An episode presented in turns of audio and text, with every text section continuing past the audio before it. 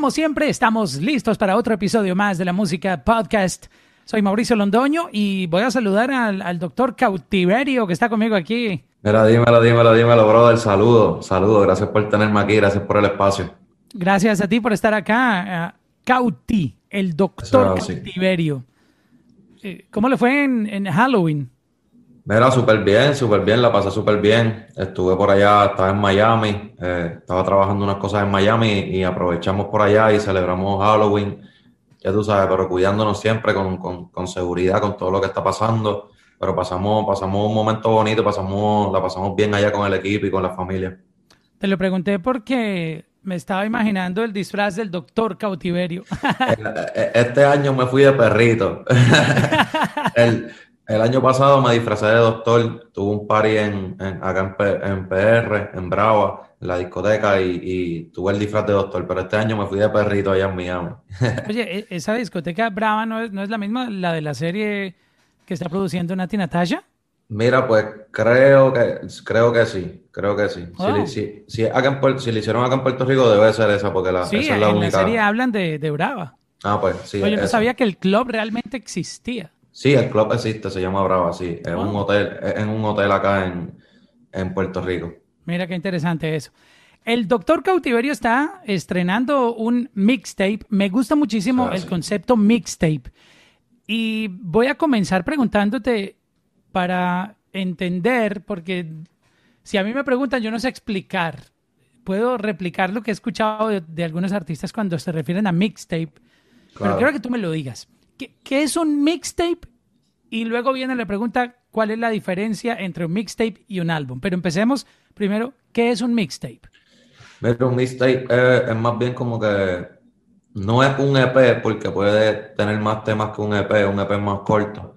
Igual el EP también como que recopila temas que quizás ya han salido tuyos y eso. El mixtape como tal es este, más de 7, 8 temas que realmente no es un álbum porque un álbum ya yo lo considero más de 12 temas, ¿me entienden? Adelante.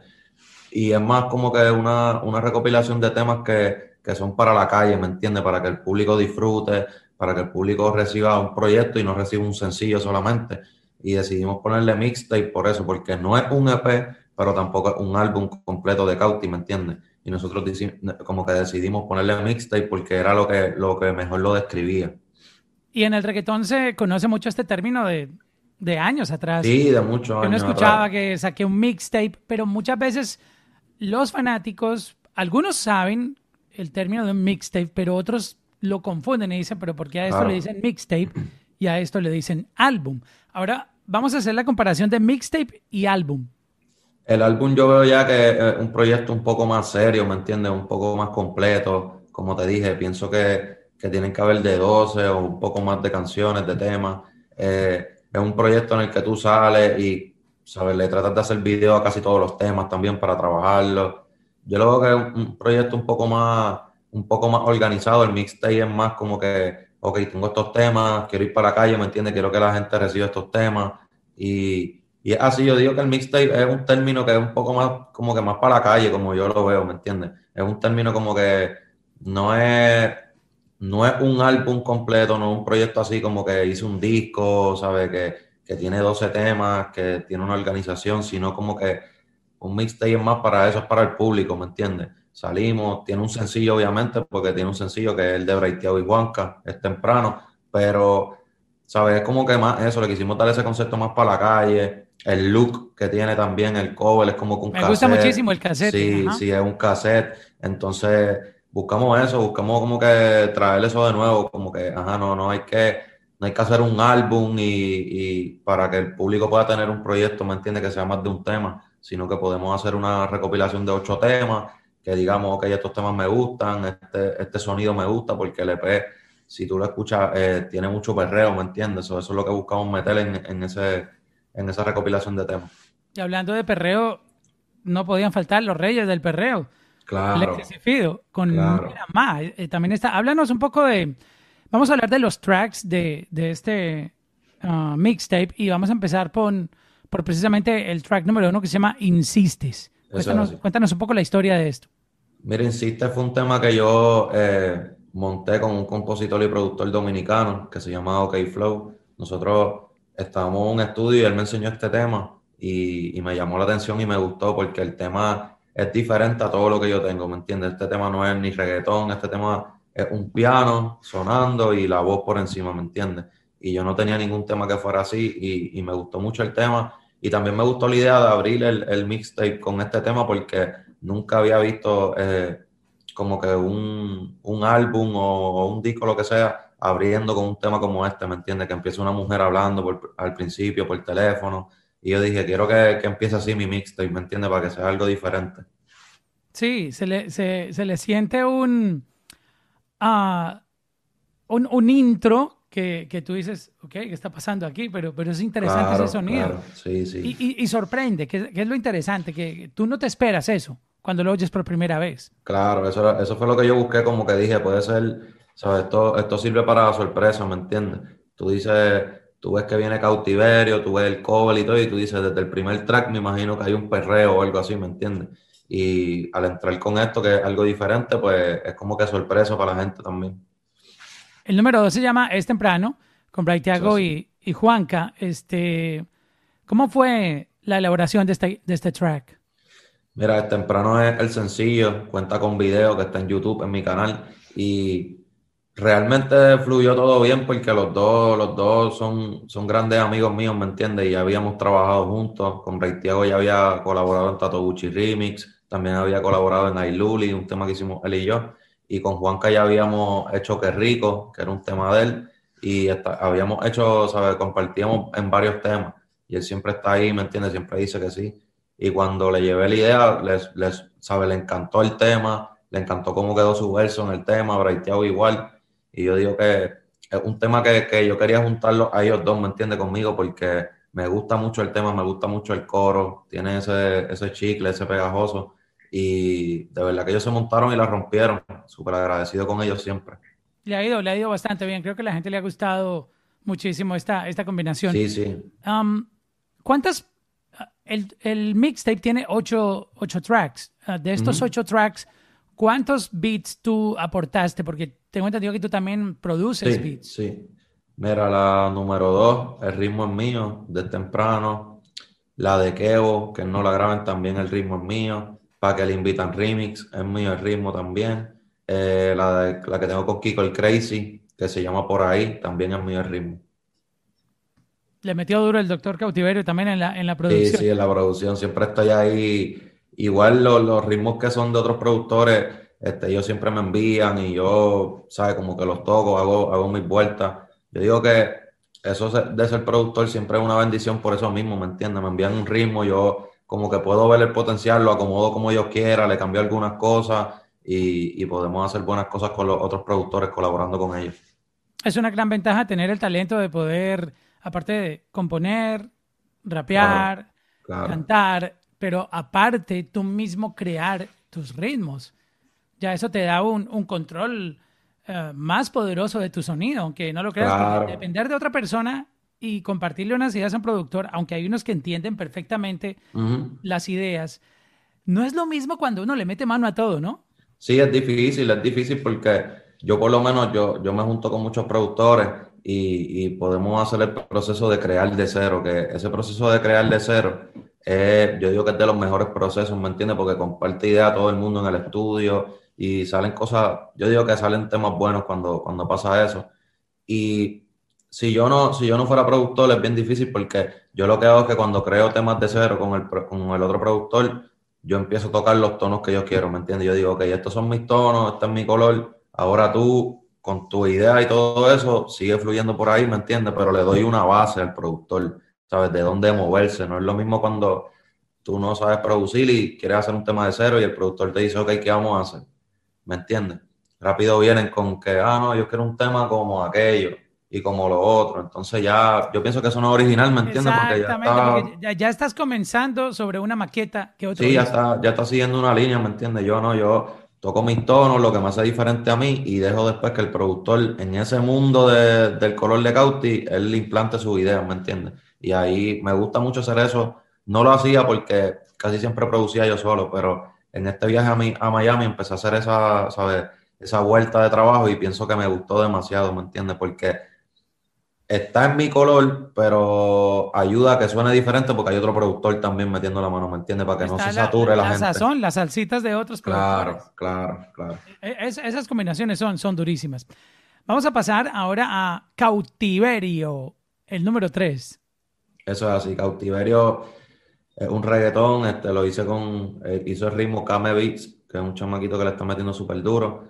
Y ese tema, eh, yo creo que ese tema es mi favorito y mucha, mucho del público ha comentado también que es su favorito del, del, del mixtape, que no es el perreo de Cauti que acostumbran, ¿me entiendes? Pero es un reggaetoncito como que en, en, en otro vibe y la gente ha respondido bastante bien. igual ese tema tiene un hook en el medio que le pertenece a un tema mío que yo saqué cuando yo sacaba temas por SoundCloud. Y fue el primer tema mío en SoundCloud que llegó al millón y la gente, sabe, la gente siempre me pregunta por ese tema y aproveché y, en el medio usé el hook de ese tema, que también por eso tanta gente se ha identificado con él, ¿me entiende? Porque le, trae recuerdos de eso de atrás.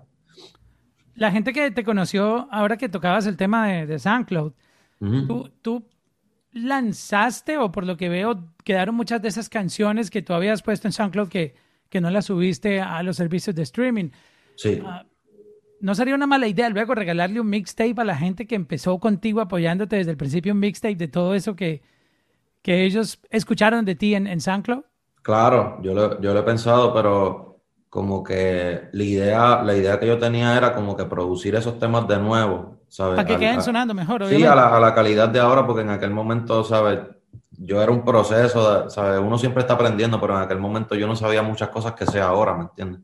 So, a mí me gustaría grabar los temas, producirlos de nuevo y también añadirle esos temas juntos, ¿me entiendes? Usar esos temas como que salimos con estos temas que a ustedes les gustaban, pero ahora compartiendo con otros artistas, ¿me entiendes? La producción de más calidad y poder subirlo a, a los servicios y a las plataformas digitales.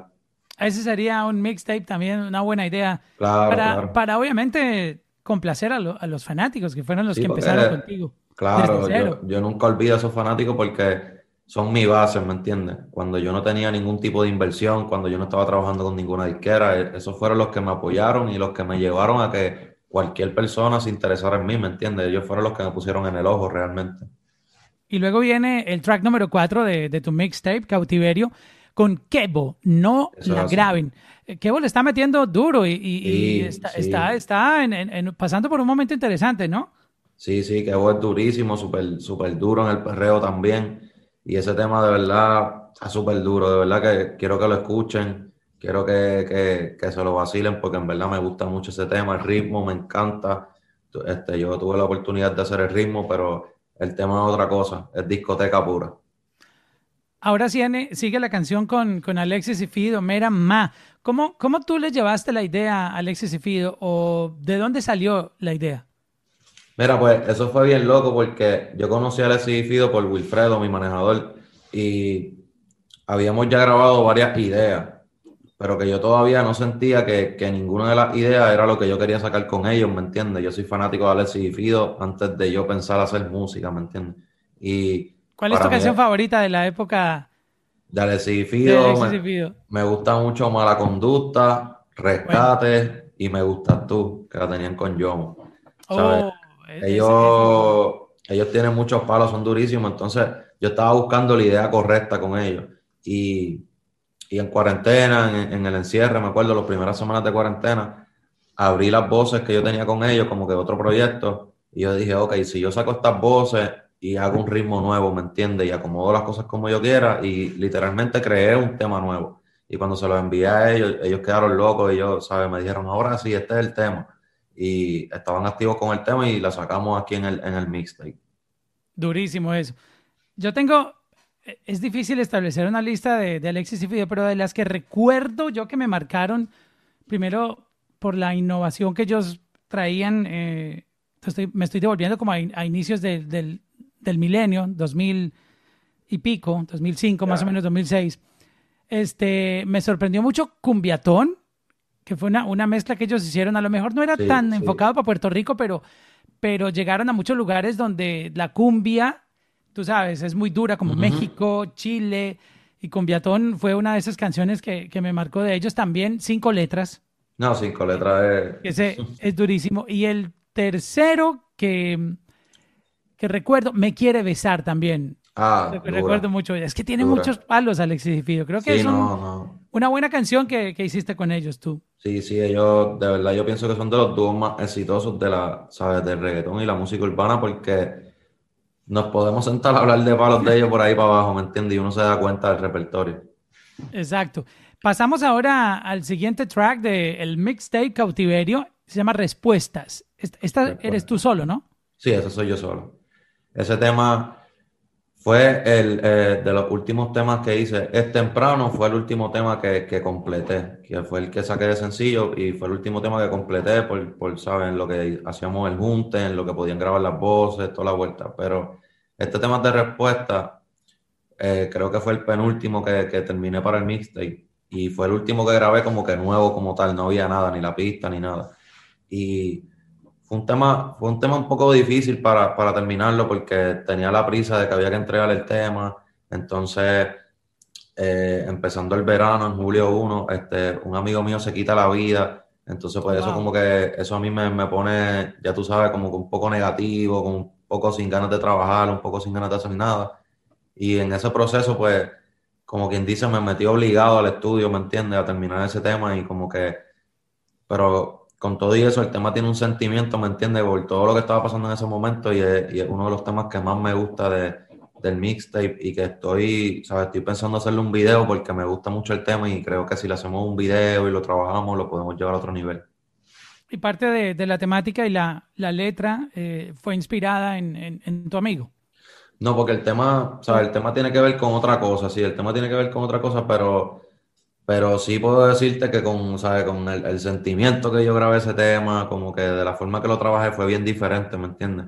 Porque yo soy de los que me meto al estudio y, casi siempre me meto al estudio porque estoy feliz, ¿me entiendes? Porque estoy contento, porque quiero hacer música y en esa ocasión no, ¿me entiendes? En esa canción el estudio me ayudó un poquito a salirme de, los problemas, ¿me entiendes? Que estaba pasando y por eso yo digo que es uno de esos temas que grabé de una manera diferente a la que acostumbro. Y la siguiente es la número 7, que es con Kiko el Crazy. Buena combinación esa, ¿no? Eso es así. Por ahí se llama el tema. Este Kiko súper duro. A mí me encanta la música de Kiko. Así fue que lo conocí. Con, este, me estaba vacilando un tema de él, lo puse en Instagram y rápido él, él me escribió, me dijo, me gusta mucho tu trabajo, vamos a hacer algo. Y montamos este tema, ¿sabes? Todo el mundo monta Kiko en un dembow. Todo el mundo esperaba que eso fuera un dembow, ¿me entiendes? Porque ese es el flow de Kiko dominicano. pero, es lo primero que yo dije, exacto, yo dije, no, lo voy a montar en un reggaetón. Tú lo sacaste de, su esquina y lo trajiste a la tuya. Claro, y rompió súper duro. A mí me encanta cómo él tiró.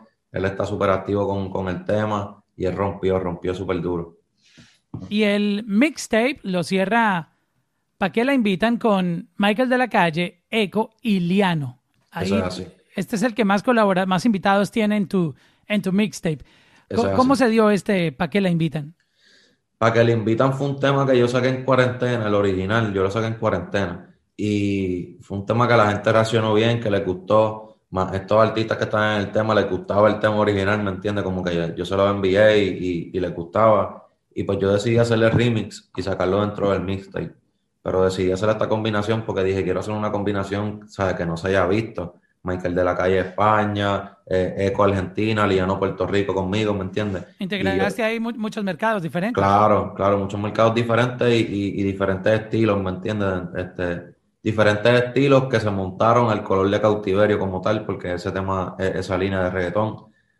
Y me encantó, me encantó la participación de ellos, lo que hicieron con el tema, tiraron súper rápido, ¿sabes? Ese tema fluyó súper bien. Esta pandemia ha acelerado el lanzamiento de canciones? ¿Tú, tú has intensificado lanzar el lanzamiento de tus canciones? ¿O cuál es tu opinión con respecto a, esto? Muchas personas de la industria dicen que este es el mejor momento para estar lanzando música constantemente por, lo, que está, lo que está pasando, ¿no?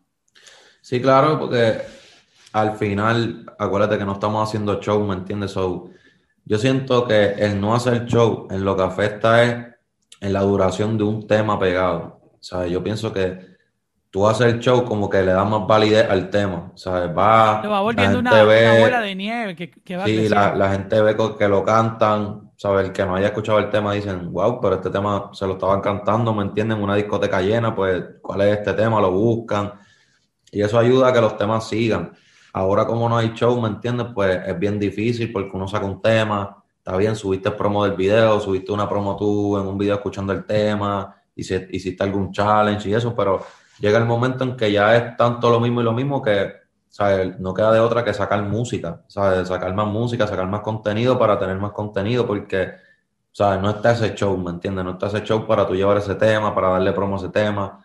Igual los medios, ¿me entiendes? Todo es digital ahora mismo, no, no, uno no es como antes que se iba para un país, hacía una promo, iba por todo, a una gira de medios, ¿me entiendes? Eso como, yo pienso que eso es lo que, lo que pasa, que antes de la situación tú tenías más cosas para hacer con un tema, ¿me entiendes? Y podías estar más tiempo con ese tema. Ahora, como no hay tanto para hacer con un tema, no queda de otra que seguir sacando temas porque si no, como que te enfrías, ¿me entiendes? El público siente que no estás dando contenido. Wow. No lo había visto desde ese punto de vista que tú lo estás analizando y, es verdad, es verdad. si, si no hay como meterle más gasolina a la canción. Y creo que los shows en vivo, los clubs juegan un papel durísimo para que eso pase. Hay que estar lanzando más música porque las canciones, y, es algo normal por lo que estamos viviendo, salen, pero no, no tienen como volar mucho en términos de, llegan hasta streaming y, y ahí, ahí paró la, la, vuelta porque no pueden ir en vivo, no pueden ir a, tú sabes, a, dar todo el ciclo que, que, hace una canción, festivales, clubs. Exacto, ¿no? Y, y, las discotecas son súper importantes porque, por lo menos en mi caso, que yo hago música súper discoteca, ¿me entiendes? Es bien importante porque ahí es donde mi música se mete, ¿me entiendes? Si, si te soy sincero, cuando lo de Tato Gucci fue por las discotecas, el tema salió, lo ponían en todas las discotecas dos y tres veces por noche porque a la gente le gustaba, la gente empezaba a grabarse videos para las redes y eso lo que hace es que el tema se vaya viral Ahora mismo no hay eso, ¿me entiendes? Entonces, si, si la persona está en la casa, pero en su casa está en otro mood, que no quiere escuchar música de discoteca, como que de dónde llegan los videos, de dónde se va regando el tema, es un poco más complicado, ¿me entiendes? Wow.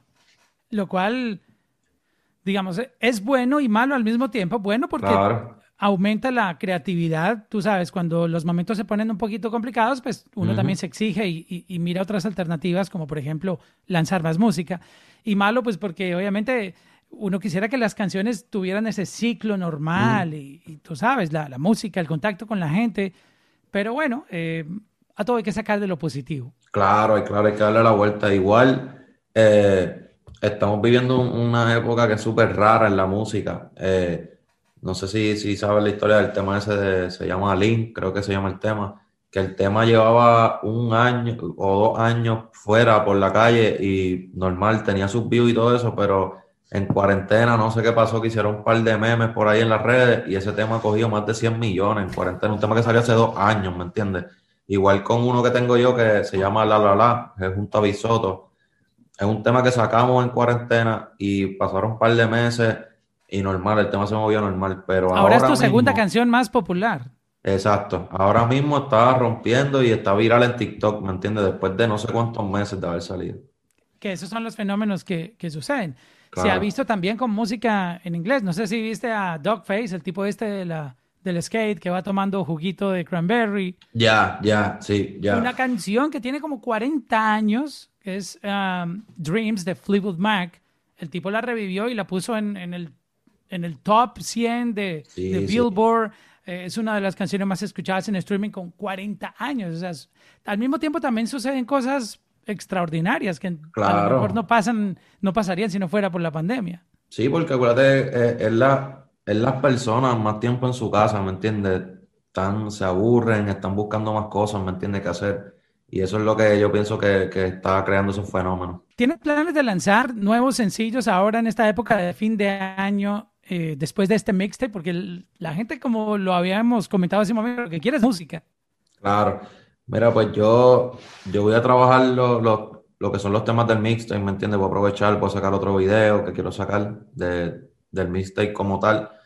Pero no descarto, no descarto, ¿me entiendes? Lanzar música. Yo tengo mucha música ready ya, tengo muchos juntes ready ya, que sería cuestión de ver, ¿me entiendes? Si hace sentido sacar la música antes de que se acabe el año o si esperamos a que empiece enero, ¿me entiendes? Y, de ahí arrancamos con otra cosa. ¿Cuál va a ser el próximo video? ¿Tú, tú lo, lo vas escogiendo de acuerdo a cómo veas la respuesta de la gente? Exactamente, exactamente. Yo, dependiendo cómo vea la respuesta de la gente en cuestión de, de ¿sabes? No, no me fijo tanto en números, sino me fijo como que la reacción de la gente a ciertos temas, ¿me entiendes? Porque obviamente el sencillo es el, tema que más va a tener número, porque es el tema que tiene video ahora mismo, el tema que, que está en la radio, el tema que me entiende que se está trabajando. Pero hay otros temas que yo me doy cuenta la tendencia de la gente, como que cómo comenta el mixtape, como que, ah, mi favorita es tal. Igual yo hago, yo hice un post también eh, eh, hablando de eso, ¿me entiendes? Como que viendo cuál es la favorita de las personas y, vi y uno ve una tendencia, ¿sabes? De, de, los temas. Y de ahí, pues, este, quiero escoger para hacer el video. Por eso no quise hacer otro video de antemano del mixtape, ¿me entiendes? Porque quería dejarme llevar por eso. ¿Qué te ha sorprendido de, esa información que has recolectado del consumo de, este mixtape que tú no esperabas y decías, mira, esta canción no esperaba, le tenía más fe a esta otra, pero esta me está sorprendiendo. ¿Te ha pasado eso? Mira, la, número 3, la de cautiverio, a mí me, ¿sabes? Era mi favorita, pero este, me acuerdo que una vez cuando estábamos haciendo el álbum como tal, ese tema yo lo iba, lo iba a entrar en el álbum y me acuerdo que el equipo de trabajo decía como que no sé, es que es como que un poco lento, qué sé yo. Y yo pues decía, pues vamos a ver qué pasa, ¿me entiendes? Lo metí en el mixtape, la puse ahí en la número 3 y al revés, el público reaccionó como yo pensaba del tema, ¿me entiendes? El público reaccionó como que ese es mi tema favorito, ese, ¿sabes? ese es el tema con el que me identifiqué. Tuve la oportunidad de hablar con el cónsul de Trap House y también me dijo lo mismo, el número 3 me identificó, ¿me entiendes? Y ahí es que yo me di cuenta como que, ok, yo, yo tenía, ¿sabes? Yo, yo sentía algo con el tema y no, no estaba fallando. Qué, qué interesante eso. Eh, uno a veces se sorprende porque uno cree que se la sabe todas, pero luego la gente le dice a uno otra cosa, ¿no? Claro, sí, sí. No, yo soy, yo soy de escuchar mucho, pero también soy de los que mi, mi, ¿sabes? mi instinto por mi música y cuando siento algo con mi música, ¿sabes? Yo, me, yo confío más en eso, ¿me entiendes? Porque es que me ha pasado muchas veces. Con Tato Gucci fue lo mismo, ¿me entiendes? Al principio, este, ¿sabes? El equipo de trabajo sí está bueno y eso, pero yo estaba con una urgencia de hay que sacarle, hay que sacarle, hay que sacarle, este es el palo, ¿me entiendes? Y nadie, nadie tenía su urgencia alrededor mío. Y cuando sacamos el tema, ¿me entiendes? Como que no falló esa... Y yo por eso me dejo llevar con, por eso siempre como que si siento algo con la música, siento algo por un tema, yo voy a seguir hasta que convenza a todo el mundo, ¿me entiendes? Y vamos para afuera. De eso se trata, de eso se trata, de defender tu, en lo que tú crees. Al fin y al cabo, es tu música. Tú mismo tú tienes que ser el primero que tienes que creer en, tu sonido. Sí, claro, hay, muchas veces, ¿sabes? Me ha pasado mucho hasta con temas que le envío a otros artistas y los artistas no lo ven y de momento aparece un artista más grande que dice, dame ese tema, lo quiero, porque yo también le compongo y le produzco a otros artistas. Y wow, esa es una lección durísima, que creo que mucha gente en la industria ya la ha aprendido y se han dado cuenta que, que tú no puedes dejarte llevar por las emociones. No, mira, esa canción no me gustó. No, claro, porque nadie tiene la última palabra sino el público. Eso es así. Y es tú, es, es tú como artista tener la visión, ¿me entiendes? Escuchar el tema y decir, wow, si yo me monto en este tema y hago esto y esto y esto, sabes, tener la visión del tema. Yo digo que eso es lo, lo más importante al final. Sí, y es que en muchas conversaciones, y este es un tema que se habla demasiado en la industria, y es eh, que estaba como muy acostumbrado a que habían ciertos gurús que predecían el futuro. Oh, esta canción va a pegar. Claro. esto no va a pegar. Y, pero tú, ¿en qué te basas tú para decir que esto va a pegar y que esto no? O sea, solo porque a ti no te gusta, tú no le crees, pero afuera el mundo es, es diferente y las cosas han cambiado. A lo mejor antes por cómo funcionaba la industria, que tú sabes, había un poquito de monopolio porque solo existía como que la radio, muy pocos canales para llegar a las masas, pero hoy en día con, con, todas estas plataformas de streaming, tú, tú, no, ya atreverse a decir que una canción va a ser un palo, es muy difícil porque tú tienes tantas millones de personas afuera escuchando que esa es la data que tú necesitas. Tú puedes decir, esta canción no me gusta, pero la sacas y se vuelve un palo. Sí, el público, el público es el que decide al final. Y, y son muchas cosas que pasan, yo digo, es como que, no sé, sacaste un tema, eh, por allá está un jugador de baloncesto que tiene que sé yo ni cuántos millones de seguidores y da la casualidad que le salió el tema en Shuffle, en, Spotify, le gustó el tema, subió un video con el tema. Así, tan sencillo como es, un tema se puede ir viral.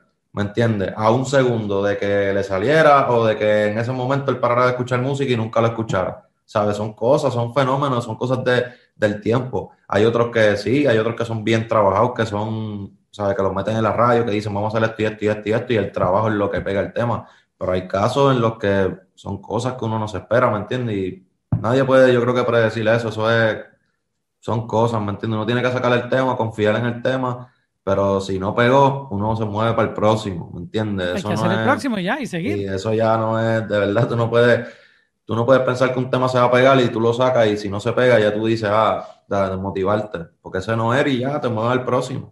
El que menos tú piensas es el que se va a pegar. ¿Qué música tú escuchas para descontaminar eh, cuando uno llega al momento que se satura como de tantos sonidos en el mundo en el que uno vive, con, con, la música que uno hace, ya sea urbano, latino, trap, reggaetón, ¿a dónde tú recurres para desintoxicar tus oídos y tu mente y ordenarlo un poquitito? ¿Qué, qué empiezas a escuchar? Mira, yo, yo escucho mucha música vieja, en verdad. Yo no, yo no escucho mucha música de ahora. Por eso mismo que me estás diciendo, porque cuando uno escucha mucha música de ahora, acuérdate que los que están ahora son los que están contigo, ¿me entiendes? Y, son tus colegas del género, pero igual ellos están haciendo su música, tú estás haciendo la tuya. Y si tú escuchas mucho la música de todo el mundo, vas a terminar contaminado inconscientemente, te vas a meter al estudio y vas a hacer cosas y todo eso inconscientemente porque es lo que estás escuchando, ¿sabes? Y uno es lo que uno escucha y lo que uno ve y lo que uno hace, ¿me entiendes? O cuando vas a hacer música va a tener esa influencia inconscientemente. Por eso yo soy más de escuchar música vieja, eh, escucho salsa, escucho el dembow dominicano, ¿me entiendes? Son cosas que yo no estoy haciendo como tal en el estudio, ¿me entiendes? O que como que no me interfieren.